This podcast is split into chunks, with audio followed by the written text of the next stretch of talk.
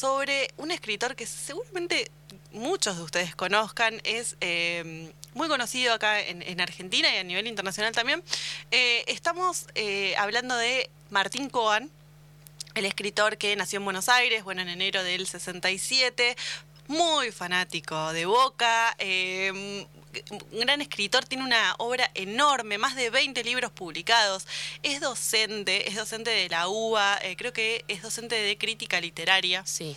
Eh, la verdad es que es una persona súper lúcida, súper inteligente, pero además muy simpática. Y les queremos contar que eh, la entrevista, vamos a dar trampita hoy, la entrevista ya la tenemos grabada. Sí, ¿por qué? Porque los jueves no podía el señor y nosotros como que no nos gusta que nos digan que no, entonces dijimos, no importa. Insistimos, insistimos. Pone otro día, casi, casi fue el 25 de mayo. Verdad, verdad. casi laburamos el 25 de mayo para ustedes. Sí. Pero al final fue el viernes pasado. Sí. Así que ya tenemos todo grabado, ya hablamos con él. Sí, una charla súper interesante. La verdad es que le preguntamos de todo. Le preguntamos por, eh, sus, por las películas que se hicieron. Eh, de, acuerdo a sus libros, eh, hablamos de directores, hablamos de su literatura, de, de, bueno, de su rol como docente también, de Boca, de su hermana. Esto es algo increíble. Sí. Eh, un error, hoy leí una frase que decía algo así como que un error en algo del aprendizaje y todo eso no lo retuve, pero viste que uno aprende de los errores. Sí. Y claro, yo el día anterior, que ganó Boca, el jueves pasado, vi la foto de Alexandra Coan. Claro, mismo apellido, ¿no? Se escribe igual. Vamos a contarle a los, oyentes. Y algo que no me animé a decir en la entrevista, pero lo voy a decir ahora, son un poco parecidos. Ah. ¿Qué sé yo? O sea, Puede ser. Viste que hay parejas que se parecen también. totalmente, yo comparto esa teoría. O sea, hay parejas que se parecen. ¿Viste? Bueno, y entonces yo le dije, eh, che, te vimos en la foto con tu hermana. Y él me dijo, no, es mi mujer. Por una cuestión legal, dice, aparte quiero aclararlo que es mi esposa. Esto llevó a una investigación. Terrible. Y es el, tienen el mismo apellido por pura casualidad, no, es que ella usa apellido de casado. No. Coan, o sea que no es muy común es loquísimo. O sea, la verdad es que eh, es. Eh, y me, me pareció increíble debo reconocer que yo también pensaba lo mismo. Yo pensé que era la hermana. Y aparte, en mi, en mi cabeza decía, wow, ¿qué habrán hecho esos padres para tener unos hijos así tan eruditos, no? O sea, claro, porque, ah, por cierto, ya que estamos, la mujer de Coan eh, es, una genia. Es una genia, tiene también libros publicados. Sí, más relacionados con el psicoanálisis, con el, el amor y los problemas del amor, pero la verdad es que tiene muchísimos libros también y aparte la rompe en las redes, tiene muchísimos seguidores. Sí, a diferencia de eh, Martín, que es medio, no, no tiene redes social, acá nos encontramos con otro escritor que no es muy amigable con el tema de Instagram, por ejemplo. Es más, todas nuestras comunicaciones fueron por mail. Claro, a la antigua. A la antigua, sí. Y de hecho creo que Twitter se lo maneja la, mujer. Eh, como que, claro, no, no, no usa redes sociales él. Él no usa redes sociales, no tiene WhatsApp, eh, así que, bueno, si alguna vez tienen que contactar a Martín Coan, les comento que eh, será a través del el mail responde, la mejor, es re, buena onda, eh, pero bueno, se ve que no le copa mucho ocupar su tiempo en, el celular y ese tipo de cosas, cosas que me parece, la verdad, muy respetable. Quizás ahí esté la clave. copiar un poco Quizás ahí esté la clave para escribir 20 libros, ¿no? 20 libros, tiene más de 20 libros publicados, pero, aparte, yo cuando le dije, tenés más de 20, me dijo, bueno, eso es por la edad, pero es del 67, tampoco es, viste... Pero aparte tiene libros de todo. O sea, hoy estaba compartido en, nuestras redes, en Instagram, que era análisis sobre boleros. Sí, sí, que van a musicalizar hoy el programa, por cierto. Eh, sí, de todo. Aparte también ha escrito ensayos, ni hablar que, bueno, yo en la carrera, en letras, he leído textos suyos de, teoría literaria, analizando eh, otras obras, y ahí también se muestra todo lo que ha leído, porque también para, para escribir todo lo que escribe y, digamos, con, con ese rigor y ajustándose a, la estructura, digamos, a lo formal. Acá tengo justo, mirá, estaba leyendo una breve eh, reseña sobre su obra. Em, y bueno, como vos bien dijiste, él enseña teoría literaria en la UBA. Publicó tres libros de ensayos, dos libros de cuentos y seis novelas antes de ganar en 2007 el premio Herralde de novela con ciencias morales. Esa es la novela que después fue llevada a cine en 2010. Em, y después, a ver, imposible no leer a Martín Coan eh, los niveles de... Ah, bueno, nada, sí, después tenemos acá todos, eh, todas eh, buenas buenas palabras. Tuvo también un premio Conex, un diploma al mérito en novela del 2008 a 2010. Publicó Cuentas Pendientes, Bahía Blanca, eh, que es una novela que fue llevada al cine por Rodrigo Caprotti. Rodrigo Caprotti es eh, un director de acá con el cual nosotros estuvimos charlando, de hecho, el año pasado. Eh, no me acuerdo por qué lo entrevistamos. Por David Lynch. sí, cuando no. Por, David Lynch, porque, él, porque Rodrigo estudió cine. Le mandamos un beso enorme a Rodrigo. Que creo que está escuchando el programa. Bueno, saludos y abrazos a Rodrigo. A ver cuándo repetimos ese fasado. Claro, ah, sí. y que venga al programa, porque todo fue por, por pandemia. ¿Te acordás que no podíamos entrevistar a la gente acá en el estudio y lo llamamos por teléfono? Es Pero tendría que venir acá al estudio. Rodrigo Copate, si nos estás escuchando, queremos tenerte acá. Total, ya teníamos pendientes algunos programitas de cine de nuevo, ¿no? Creo que Tarantino quedó. Sí y algún que otro director yo creo que también podríamos bueno el libro entonces Bahía Blanca eh, que es una novela eh, súper interesante las dos eh, la, hemos leído y también vimos la película por supuesto claro que aparecen aparte personalidades de Bahía en la película. Sí, aparece Luisa Gasti, aparece Mario Ortiz, el propio Coan.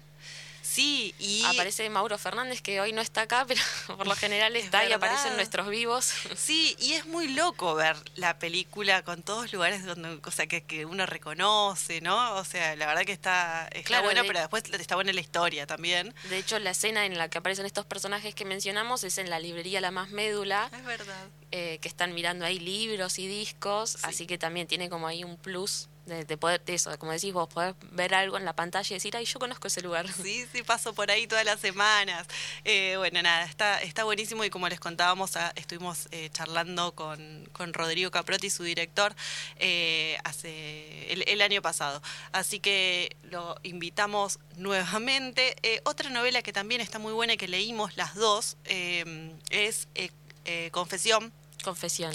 Confesión, que también le estuvimos preguntando eh, por algunas cosas, eh, sobre todo de un personaje particular que tiene esa novela. Eh, aparece Videla en esa novela, Videla de joven.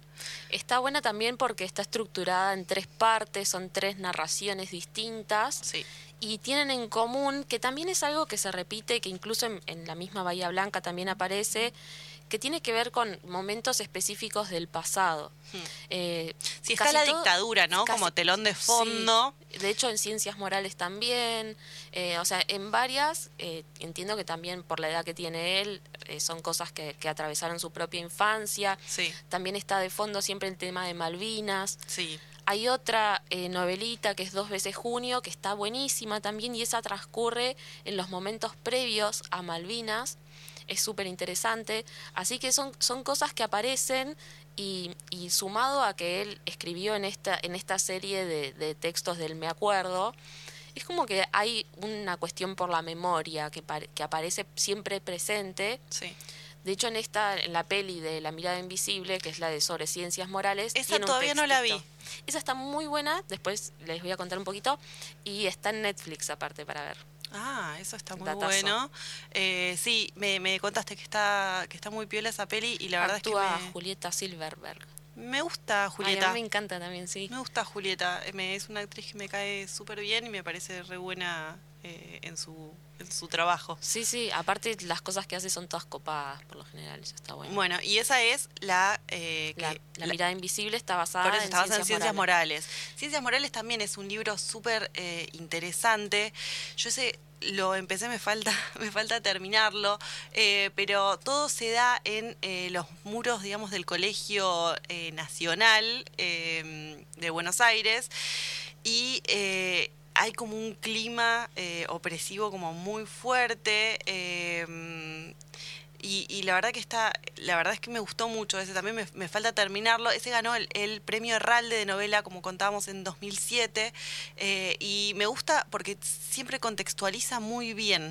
Eh, son, son todas así, son todos personajes como muy reales. En este caso, la, protagonista es eh, María Teresa, es una preceptora en, el, colegio, en el Nacional Buenos Aires, eh, y medio que se mete adentro del cerebro de esa maestra eh, que tiene 20 años y, bueno, empieza a, a, trabajar cuando todavía era verano y em, tiene, tiene que adoptar como una actitud con los alumnos, una actitud como muy rígida eh, y construye un personaje eh, como muy sólido y muy...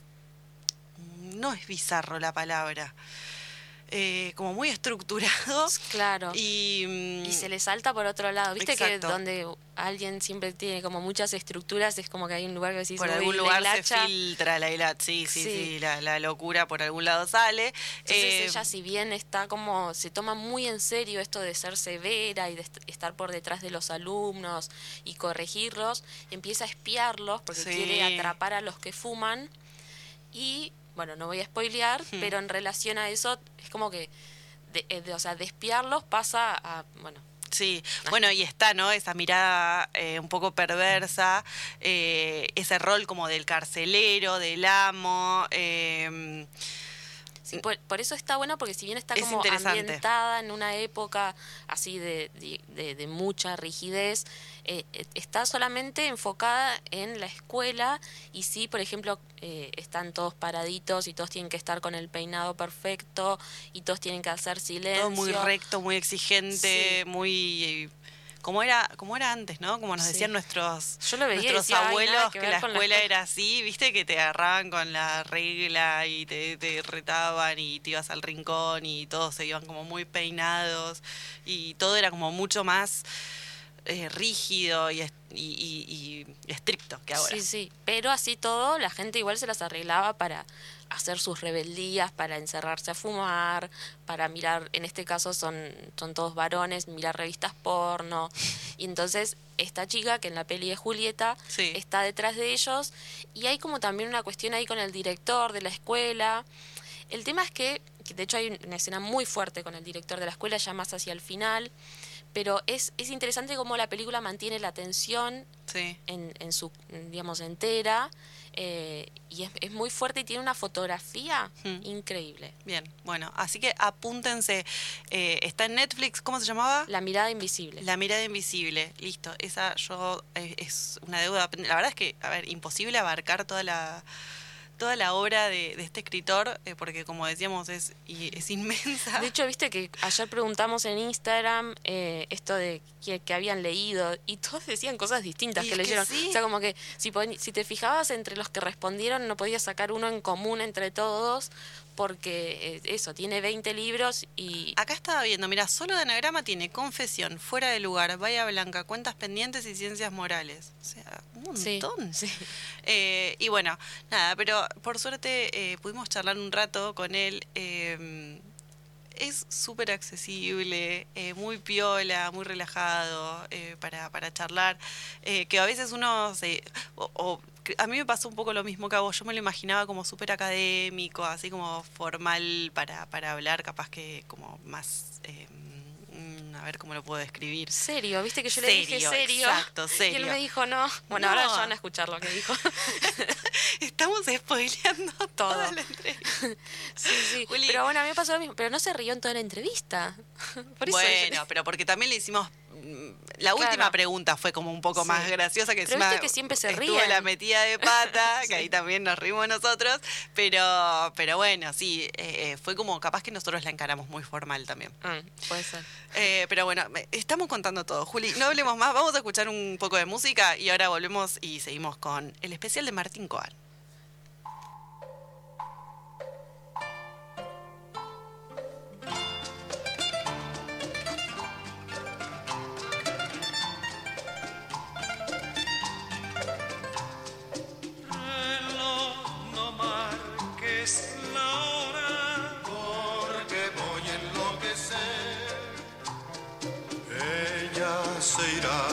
siempre cuando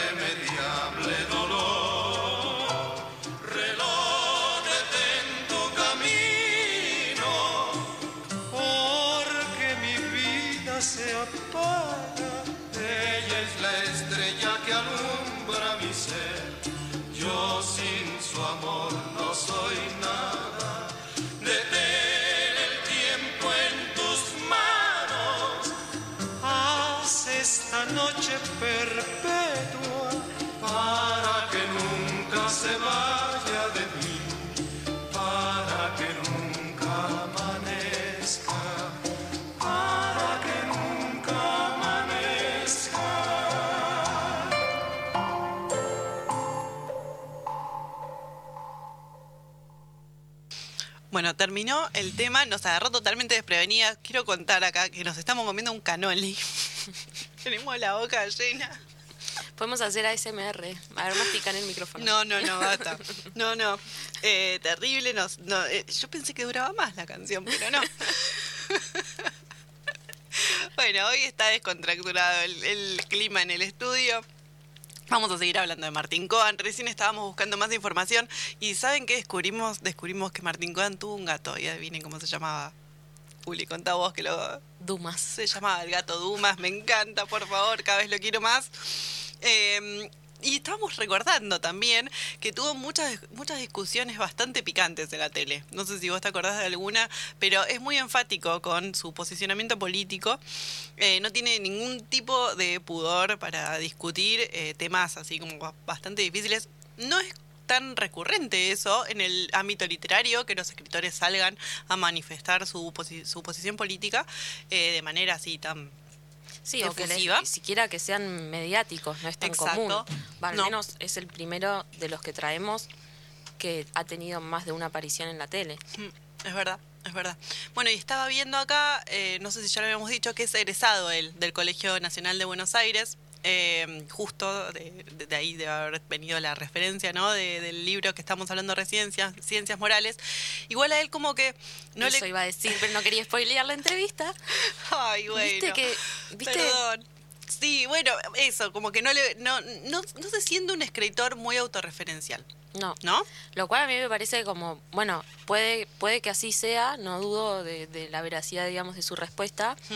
pero claramente, o sea, debe ser un esfuerzo increíble porque él básicamente lo que nos dice es que él se olvida incluso del conocimiento propio que trae de algo Sí. cuando va a escribir sobre ese algo. Como que crea todo, no, no en ningún momento se remite a su propio recuerdo, Mm. lo cual, eh, bueno, claramente es muy profesional entonces como escritor, Sí. pero no sé cómo hace para escindirse de sí mismo a la hora de escribir. No, es medio imposible. Lo que él decía es que no se siente súper cómodo, eh, o por lo menos eso enti- entiendo yo, con esta eh, literatura eh, de autoficción, digamos. Claro. o el- el- basta, no lo quiero decir en este La programa. no. literatura La literatura del yo. no- ¿Cómo fue que dijo Benja la otra vez la literatura selfie? La literatura selfie, ahí está. Eh, bueno, nada, a ver, Martín Coan eh, claramente no, no tiene ese perfil eh, como, como escritor. eh, sino todo lo contrario. Dice que le resulta como mucho más interesante eh, construir eh, universos diferentes, ¿no? Claro. Sí, y después, bueno, él también ha, mencionado en otras entrevistas que, que uno cuando, cuando estudia eh, la carrera de letras, si bien en la carrera no hay instancias o no hay materias que sean de escritura creativa específicamente, él lo que dice es que en realidad bueno, uno nos enseña, digamos, como estudiante a leer y a leer de una forma crítica eh, un texto literario y a leerlo también en el sentido de ver cómo está estructurado, cómo se hace.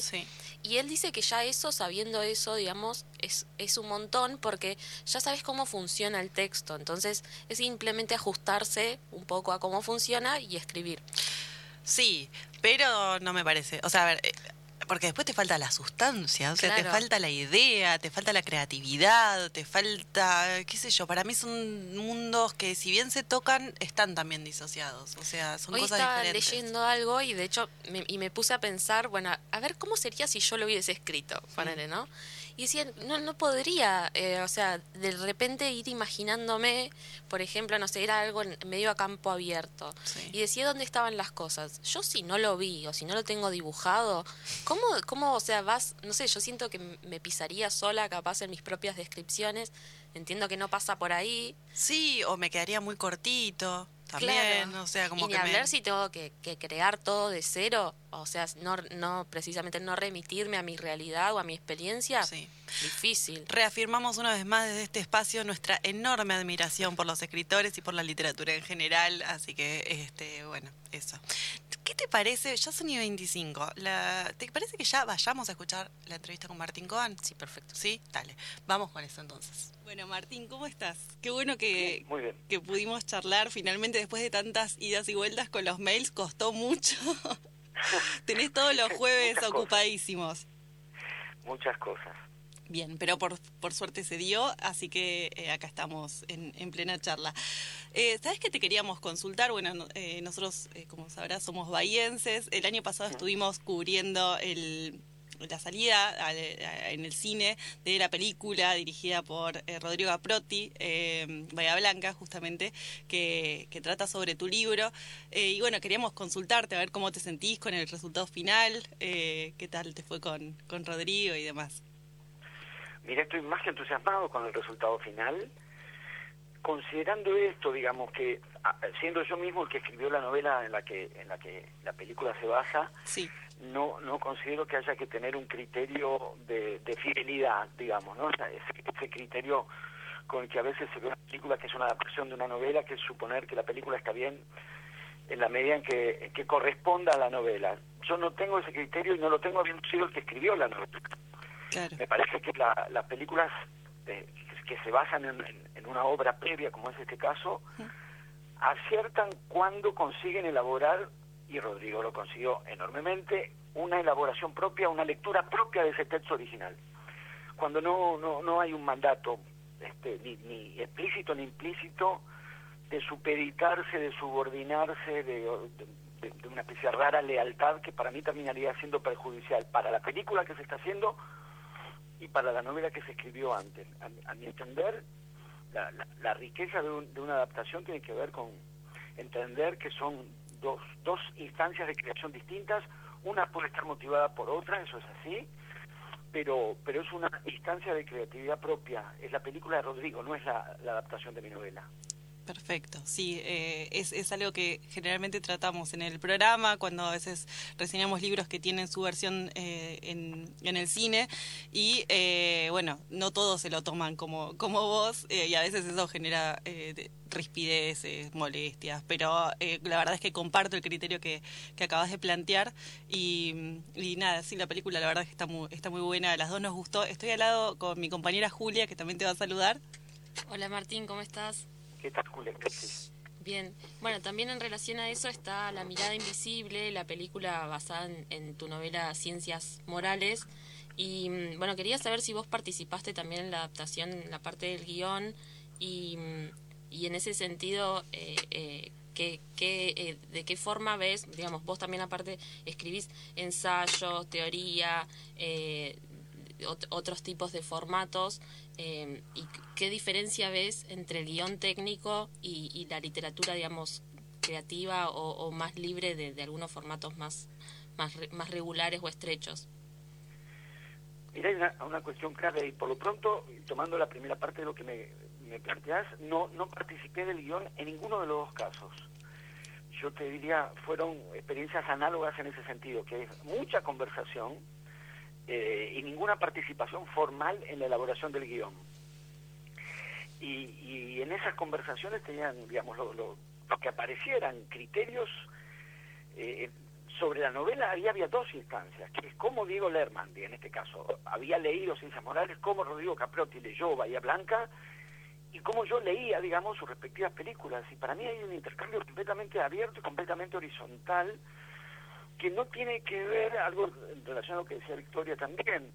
Los autores que consideran que tienen algo así como una soberanía de sentido sobre los textos que escribieron. Yo no tengo esa, esta concepción.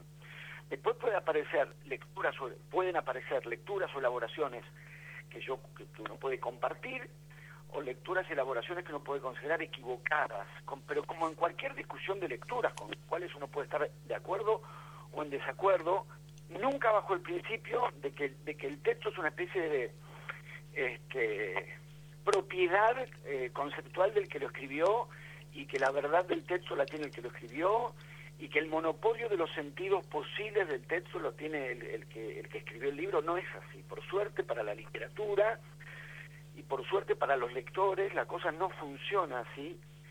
Y una adaptación cinematográfica, digamos, no es otra cosa que la elaboración de una lectura al punto de hacer con esa lectura otra obra, que es de otro. Entonces eso para mí es mm, fuertemente así. Por un lado. Y por otro lado, mm, efectivamente, como dije, no, no participé de la, de la escritura de los guiones, que es un género propio que yo entiendo e intuyo que se toca tangencialmente con lo que es la práctica de la escritura de diálogos en la literatura. Eh, pero se toca muy tangencialmente. Yo creo que en ese sentido Rodrigo ha tenido con Bahía Blanca la capacidad de retomar algunos de los diálogos de la novela y mantener un carácter de artificio. Pero eso, eso implica otra creación, porque eh, una escena artificiosa en la literatura y hay que ver cómo se mantiene ese criterio de lo artificioso en el cine.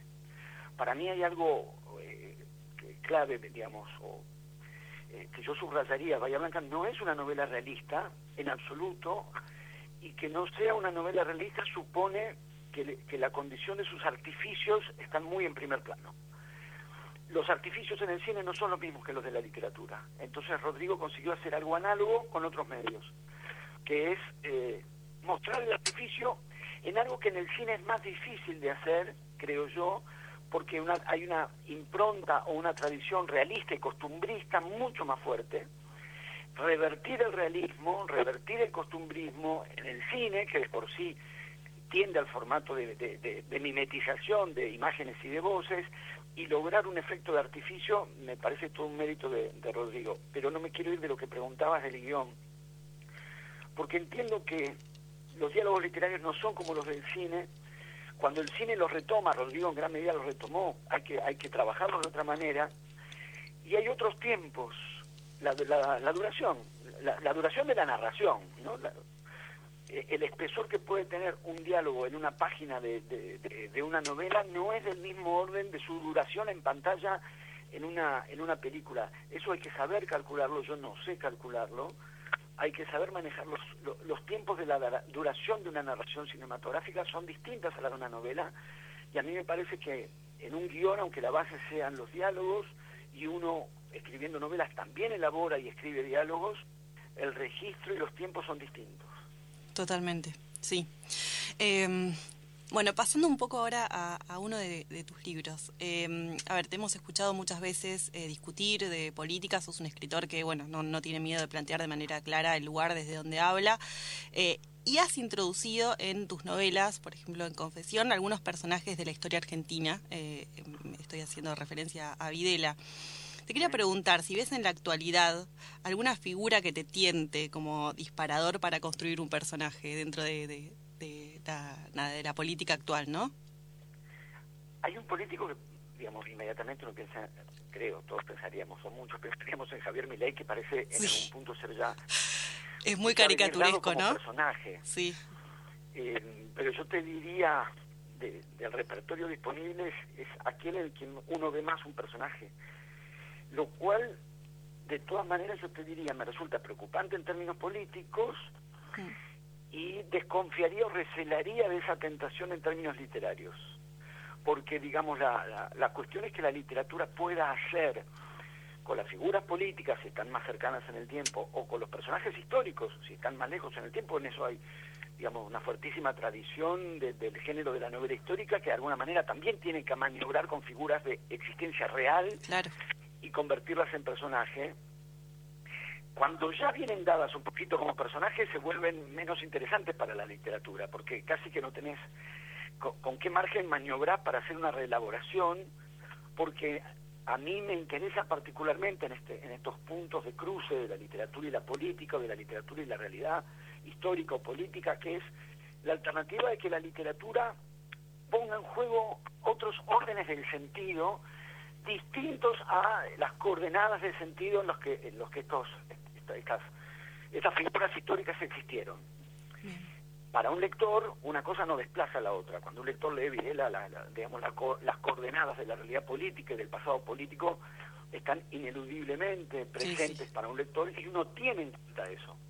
Pero en la medida en que no escribís, otra vez, una novela realista, en la medida en que no escribís una novela que se piensa a sí misma en términos de una crónica o un relato testimonial, o sea, que no sea una narración que reproduce el orden del sentido de los propios acontecimientos, sino que trata de introducir un orden de sentido diferente, sea cual sea.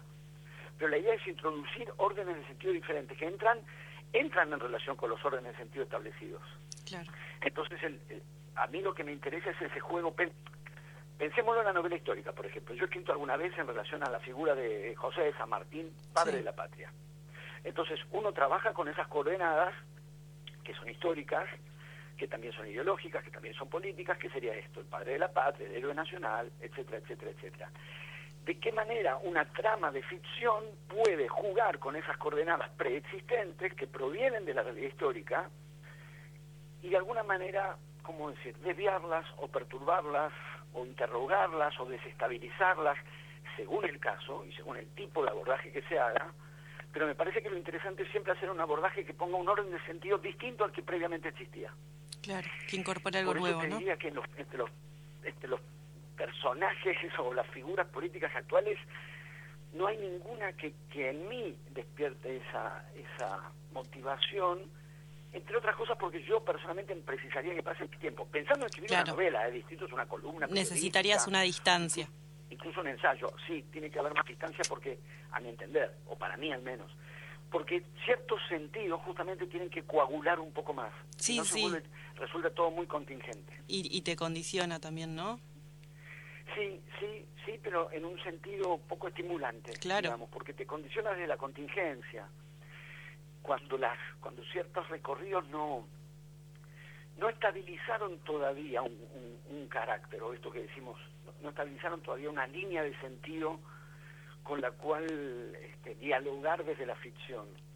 Caso contrario, si vos pones la ficción en relación directa con las con las figuras políticas reales o pones a la literatura en una relación directa con los acontecimientos políticos reales, esa literatura va a tener un carácter documental, un carácter testimonial, un carácter realista, que puede tener un valor que, que no pongo en discusión, pero no es el tipo de literatura que a mí me interesa. Perfecto, clarísimo. Muchas gracias por la respuesta. Martín, en relación a, esto o, al proceso creativo, cómo seleccionar, digamos, el, tópico para escribir, vos la verdad tenés más de 20 libros y, me, levanta la curiosidad pensar cómo, cómo llegás a, elegir y qué dejas afuera, digamos, a la hora de, de decidir o cómo llega esa idea. Justo el año pasado reseñamos en Busca del Pez Dorado, el libro de David Lynch, que un poco habla de esto, cómo es la, pesca de las ideas grandes y cómo dejamos pasar los pececitos chiquitos por el costado. Bueno, quería saber cómo es en tu caso, si tienes una lista de, futuras cosas para escribir, si alguien te acerca sugerencias, eh, ¿cómo, haces? Me temo que me funciona de un modo tremendamente simple, creo, tengo muchos libros porque tengo muchos años, hay que decir eso. Eh, no, no, no hay ningún mérito intrínseco, digamos. Pero no escribo bajo otro impulso que el entusiasmo que me puede generar una determinada idea cuando aparece, digamos, eh, más que un criterio objetivo, más que un plan de acción, como si uno dijera, tengo listas, alguien que pudiese tener listas de temas y los elige, los descarta, los tacha, los subraya. No me funciona así. Las ideas dan vueltas, van, vienen, aparecen, se me olvidan, eh, se transforman, digamos, uno las va dejando correr, van eso, viéndolas pasar, ¿no? viéndolas pasar. Se te ocurre una idea, a veces se te ocurre un asomo de idea, algo que no termina de ser enteramente una idea, ¿no? como un hilito, lo ves, una escena, un personaje posible, pues, ponete, un, una discusión que te gustaría dar, si uno piensa en, lo que puede ser la motivación para un ensayo. Mi, mi, criterio cuando aparecen estas, yo le llamaría protoideas, o sea, es algo que no termina de ser una idea, pero que podría serlo, es dejarlas correr. Eh, a veces me las olvido, a veces vuelven, eh, a veces vuelven transformadas, a veces vuelven de la misma manera. Cuando empiezan a insistir, cuando empiezan a insistir, cuando esa idea o esas ideas persisten, cuando empiezan a cobrar forma, cuando empiezan a madurar, eh, entonces empiezo a pensar que tengo algo entre manos, pero, pero que tengo algo entre manos por la simplísima razón de que una vez que una idea cobra una cierta eh, forma, cobra una cierta fuerza, puede ser, insisto, una idea para un ensayo, una idea de una trama para una novela o, o lo que sea, cuando insiste, cuando tiene así como un cierto grado de, maduración, pero maduración quiere decir que la ves más nítida, no mucho más que eso, que hay más nitidez, que estableces más relaciones, una idea que primero apareció suelta o aislada, empieza a encontrar relaciones, conexiones, resonancias, articulaciones, a eso, a eso me refiero con que una idea vaya madurando, y cuando eso logra cierto nivel, que la trama, si es una trama, ves más o menos avanzada, si es un tipo de personaje, lo ves más o menos lo ves en mente, ¿no? Más o menos desarrollado. Si es una idea para un ensayo, se te abrió el juego de conexiones, de referencias, de desarrollos posibles. Cuando se llega a ese punto, simplemente las ganas de escribir son tan grandes, el deseo de poderse escribir eso que uno tiene en mente es tan grande que es, simplemente el momento en que uno se siente a escribir. Entonces no, no, no tiene plan, no tiene premeditación, eh, responde a, la, a, lo que podríamos llamar espero que nos suene pomposo, la lógica del deseo. Perfecto. Clarísimo. Sabes que em, últimamente venimos reseñando eh, muchos libros que trabajan el género de, autoficción, ¿no? Eh, bueno, es, problemático eh, la categorización en este sentido, la literatura del yo, hay como muchas, muchas versiones. Vos escribiste un libro que se llama Me Acuerdo, donde narrás la experiencia de, de tu niñez. ¿Cómo te sentís con ese formato? ¿Es un género que consumís? ¿Cómo, nada, te sentís cómodo ahí? ¿Te sentiste cómodo escribiéndolo? No. No. Me es un género completamente ajeno, eh, que no me interesa nada para escribir. ¿Para leer? Mis propias vivencias, mis propios recuerdos, eh, mis propias experiencias, mi propio yo, sí. no me interesan en lo más mínimo. No. Puesto a escribir o sea, entre los, un poco en relación a lo que hablábamos antes, ¿no? Las ideas que van cobrando forma. Eh, Eso no te motoriza. A, impulsarte a escribir. Ninguna de estas cuestiones más ligadas al yo me interesan. Me interesan para escribir. Uno escribe sobre los temas que le interesan, de alguna u otra, de una u otra manera. Y nada que tenga que ver conmigo mismo, con mis recuerdos, con mi pasado, con, mi, con mis vivencias, nada de eso me interesa a la hora de escribir literatura. De manera que fui el primer desconcertado cuando estaba escribiendo el Me Acuerdo, porque el Me Acuerdo efectivamente tiene que ver con materiales biográficos y con recuerdos personales verdaderos, por otra parte.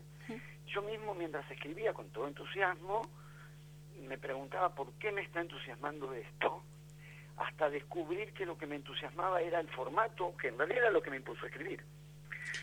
Lo que me impulsó a escribir, me acuerdo, fue el formato que yo había leído en el libro Joe Reinhardt, que es el que crea el, el formato del Me Acuerdo.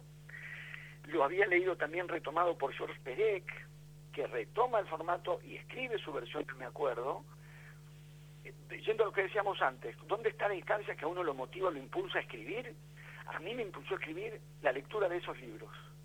Leí esos libros y me dieron ganas de escribir en ese, en ese formato, mientras que mi infancia ya existía, la tenía de los 13 años y nunca se me ocurrió escribir sobre eso, mis recuerdos de infancia los tengo desde siempre y nunca se me ocurrió escribir sobre eso, el impulso fue dado por ese formato, que no es mi invención, que lo conocí leyendo, y que en gran medida tiene que ver no componer en el centro la propia subjetividad, o sea, el propio yo, sino trabajar los recuerdos, trabajar los recuerdos como si no provinieran de un sujeto.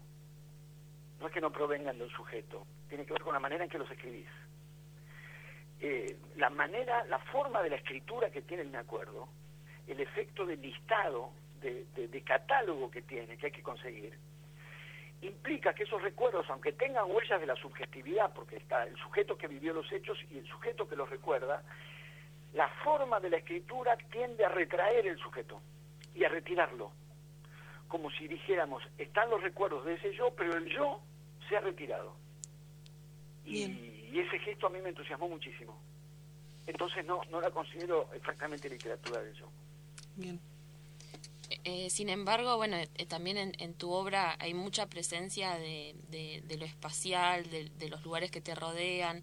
Eh, justo en Confesión vos haces mención al río, al mar, cómo la literatura se vinculó con esos espacios. Entonces también esto de lo autorreferencial un poco uno lo puede tomar con pinzas porque en, en definitiva también la experiencia se, se filtra de todas formas, ¿no?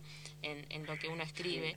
Sí, sí, porque uno usa, porque puedes usar materiales, de, porque usas esos materiales eventualmente. Lo que no, no me parece que lleve necesariamente a pensar que ahí hay eh, una impronta autobiográfica o que, o que se encuadre dentro de una autoficción o de literatura del yo. Yo soy de Buenos Aires, entonces, entonces sí puedo saber, digamos, lo que pasa entre la ciudad y su ritmo. Eso no quiere decir, digamos, que tratando ese, ese, ese ideario ciudad-río, que tiene que ver con vivencias, pero también tiene que ver con muchísimas lecturas que uno, que uno hizo, eh, yo te diría que no está ahí eh, necesariamente una marca que llevaría al yo. Mm. Porque por lo pronto tomemos confesión, que, es la que mencionas. Es cierto que está en la cuestión con el Río de la Plata. También transcurre toda la primera parte en la ciudad de Mercedes. Mm que es una ciudad en la que yo estuve una sola vez en mi vida y de la que no me acuerdo mucho, estuve hace muchos años. Y no volví a ir, porque no precisaba volver a ir para lo que yo que necesitaba en la, en la novela. Me, en la novela me era mucho más útil un imaginario de ciudad de los años 40, porque además aunque fuera ahora Mercedes, la ciudad ya no es la de los años 40. No, no necesito, digamos, puedo usar materiales que, que uno conoce, pero no es la base de lo que yo escribo. Incluso cuando escribí Bahía Blanca, yo conozco bastante Bahía Blanca porque tengo parientes en Bahía Blanca, porque he ido muchísimas veces a Bahía Blanca. La novela Bahía Blanca no está hecha de ninguna manera con lo que yo pienso de Bahía Blanca o con mis vivencias de Bahía Blanca en absoluto. He dejado todo eso absolutamente de lado para escribir la, novela. Qué interesante lo que estás diciendo. No, no, no. Eh, si fuese literatura del yo, que eh, Bahía Blanca se habría forjado con mis experiencias en Bahía Blanca y con lo que me ha pasado a mí cada vez que estuve en Bahía Blanca. No hay, yo creo que ni un solo renglón en toda la novela que tenga que ver con eso. Usé materiales, ponele, una de las veces que fui, me alojaron en una de las casas de la universidad que están ahí en el parque. Claro. Entonces sí me acuerdo. Ahora, ¿de eso qué puede ser? Que sé que queda cerca de Alem, sí, lo sé. Eh, me, me, puedo acordar más o menos cómo son los caminitos, la distancia entre casa y casa. Pero eso finalmente es, es la manera en que entran esos materiales de la, de la propia vida, por así decir. Es, es anecdótico, son detalles menores. Lo sustancial es que mi propia visión de Bahía Blanca, mi propia opinión de Bahía Blanca, no está en el libro para nada, el libro sobre otra cosa. Y yo quedé totalmente de lado en ese sentido. Lo que, lo que dice el narrador sobre Bahía Blanca no tiene nada que ver con lo que pienso yo. Claro. Bueno, y por acá, al menos por mi parte, una última pregunta que quería hacerte en una entrevista eh, que estaba mirando eh, en estos días. Eh, vos hablas también de la relación muy íntima entre saber leer para poder escribir. Eh, yo también, bueno, ya estoy terminando la licenciatura en letras y algo que, que, pasa mucho es que acá muchos hacen comentarios como que no te preparan para escribir, pero es cierto que en realidad te, preparan para, para leer casi científicamente los textos y saber, como decís vos, cómo, cómo está hecho, cómo, cómo, cómo está armado y de ahí, digamos, uno eh, puede, o es una gran ayuda a la hora de sentarse a escribir. Eh, quería saber en tu caso, eh, también decís esto de escribir es reescribir lo leído, ¿cuáles fueron tus, tus primeras lecturas y, cuáles las últimas que estás teniendo, digamos? En, en, en, cuanto a las primeras, creo que respondo exactamente lo que respondería aproximadamente cualquier lector más o menos frecuente de mi generación. Eh, que eh, estamos todos más o menos parejamente marcados por dos o tres colecciones de, libros que había en esos años. La que más mencionamos todos, porque estaba muy presente para todos, es la colección de, tapas amarillas de Robin Hood, donde había gran cantidad de textos, eh, generalmente ligados a Verne o a Stevenson. Yo recuerdo, lo que yo recuerdo, quizás invento un poco el recuerdo, pero la verdad que me, me acuerdo de esta manera, yo recuerdo como mi primer libro, sí que fue el primero, una versión de La Vuelta al Mundo en 80 días de Julio Verne. Más los de la colección Robin Hood, donde estaban varios de la serie Bomba. Pero yo te diría, agarrar a, quien quiera de, que, que, le guste leer, como me gusta leer a mí, y que tenga entre 50 y 65 años, te va a contestar más o menos esto mismo. Este, creo yo, tenía esos libros de la colección Robin Hood tenían una presencia muy muy grande en esos años y a la vez eran diversos, porque de ahí estaba publicado Mujercitas de Alcott, la saga de Bomba, eh, La isla del tesoro de Stevenson, y quiero recordar que estaba también Juvenilia de Canet, que yo no leí cuando era chico, lo leí de grande, pero, pero estaba publicado también ahí. Aparece en Ciencias Morales. lo último, me estoy poniendo al día con algunos escritores, escritoras argentinos eh, que sabía que me interesaban, que sé que me interesan y porque uno no llega a leer todo, porque la vida tiene está hecha de muchas cosas y, y no todo es sentarse a leer, pero me estoy poniendo al día con, con algunas lecturas que, que tenía muy recomendadas y que, estoy abordando ahora, como ser las de Diego Mucio, Nelson Specchia, y Mariano Quiroz. Son autores que estoy leyendo ahora. Ah, justo esa siempre es nuestra última pregunta. ¿Qué estás leyendo ahora? ¿Qué libro tenés en tu mesita de, de, noche? Digamos que, que, lees por placer. Lo que, lo que estoy leyendo en este momento, terminé de leer Río Negro de Mariano Quiroz. Mm. Seguí con Pranza de Christian Kupchik, que es lo que tengo en manos exactamente ahora. Y eh, con Mucio y con Specchia es con quienes eh, planeo seguir a continuación. De todas maneras, como, como soy profesor de literatura y soy crítico literario, yo tengo exactamente una disociación entre lecturas de placer y lecturas de trabajo, por suerte. Eh, y, procuro que no la haya. Es cierto que el, el, margen de elección, si por ahí tenés que dar clases sobre determinado tema, tus lecturas van en esa dirección, si estás preparando o escribiendo una ponencia, estás revisando la bibliografía. Claro, está todo un poco más acotado. En, dirección a eso, exactamente, está, más direccionado a presentar un libro, eh, ahora está, está por este, producirse un desembarco de manuscritos de un, de un, premio de novela en el que voy a trabajar como jurado. Eh, hay una serie de lecturas que se plantean así y a veces las que uno elige pueden quedar eh, para más o menos relegadas o, este, relegadas a los, a, los tiempos que vayan apareciendo y que vayan quedando. Pero no eso no implica para mí una separación entre, entre trabajo y placer. Me parece que es una de las ventajas, y por no decir los privilegios que tenemos los que hemos seguido una carrera por pura vocación y, los que tenemos la suerte de trabajar en algo que nos gusta. A mí la clase me gusta, escribir crítica literaria me gusta, de manera que estas lecturas que hay que hacer yo también las disfruto. Y a veces las que llamamos lecturas de placer, y que son lecturas de placer en el sentido que no las disfruta, de pronto, de, ¿cómo sabes que en algún curso no terminas dando esa novela que, que estabas leyendo porque sí? Entonces, ¿qué quiere decir? Que en ese momento estabas trabajando. Yo lo pienso una especie de escena casi casi caricaturesca, que pues, supongamos enero, plenas vacaciones, eh, playa, mar, eh, reposera o pileta de natación, reposera, estás tirado leyendo una novela. Y después resulta que en mayo das una clase sobre esa novela, porque te sirvió, porque te permitió pensar una cuestión que está en el programa que vos estás dando. ¿Qué quiere decir? Que en ese momento de enero en la playa estabas trabajando. Bueno, sí y no. Las escenas de placer, las escenas de disfrute, eh, uno las puede conjugar con los momentos de trabajo. Perfecto, el ejemplo, el ejemplo me encantó. Sí, y en relación al placer, un último comentario, te vimos justo anoche festejando con tu hermana en la bombonera, comiéndote un choripán, acá las dos somos hinchas de boca, y yo quería saber, no te conozco eh, en persona, digamos, pero sí noto que como que tenés una personalidad bastante seria, o sea, se nota que sos académico, y quería saber si ahí, eh, digamos, se despierta la pasión, si gritás dos aclaraciones. Una que tengo que hacer rápidamente para no meterme en problemas con la ley. Uh. Que, que no es mi hermana, es mi mujer. ¡Ay, es tu ah. mujer! No, entonces... No, lo aclaro, lo aclaro porque hay, hay prohibiciones vigentes, digamos, con respecto a cierto tipo de tratos familiares cercanos que no se pueden tener. Claro. No, disculpa, disculpa perdón.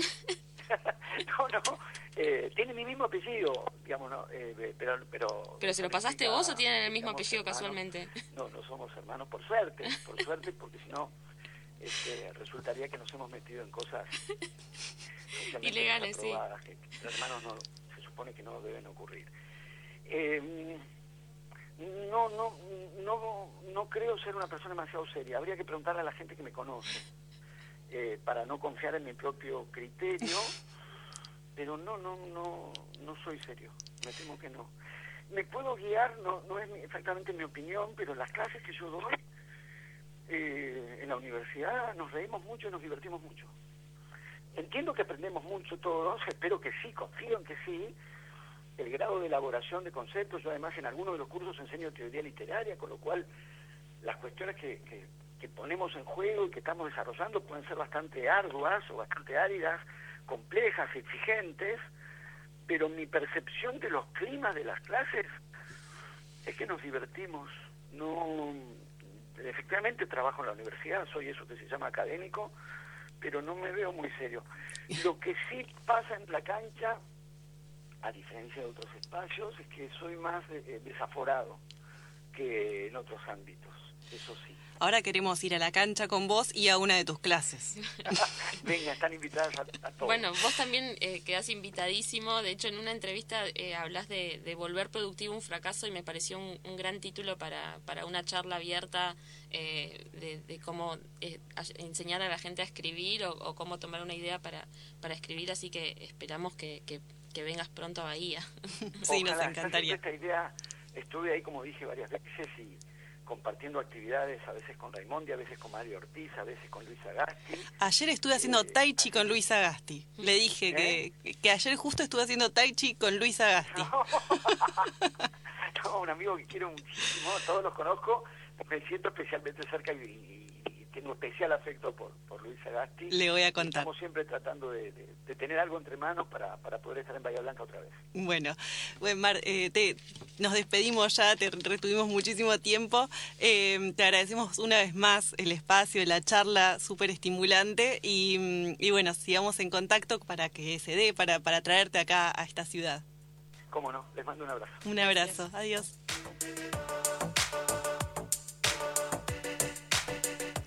Bueno, le calculamos justito porque son el 56. Eh, bueno, fue larga la charla, duró como media hora, estuvo muy buena. Me, me gustó cómo cerramos, siempre invitando a todos acá, nosotros. Y sí, y sí, bueno. Queremos traer a todos acá a hablar. Y a poco vamos a ir haciéndolo. Sí, sí, sí, sí. Vos sabés que la dejaste picando, me gusta, me gusta.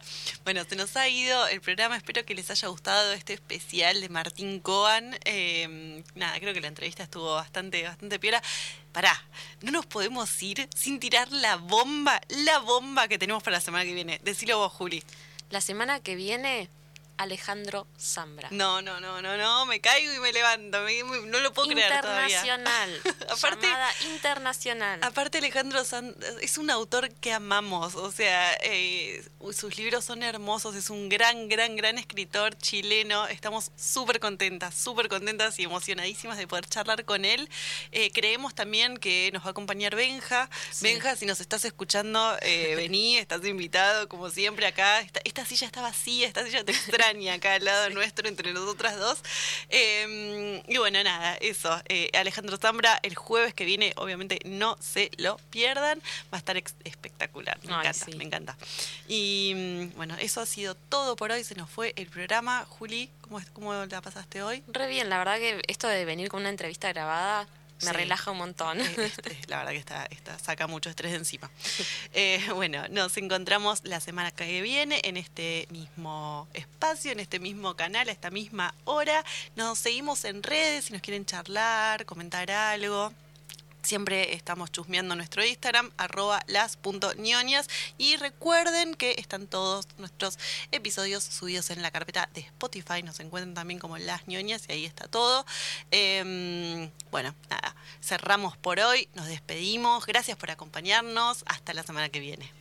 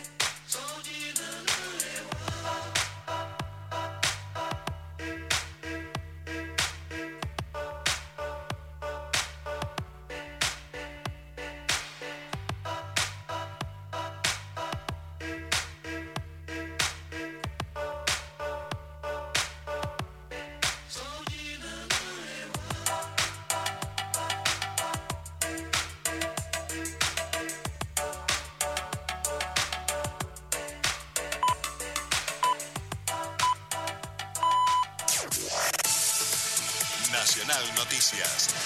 El país en una sola radio. En la República Argentina es la hora 22.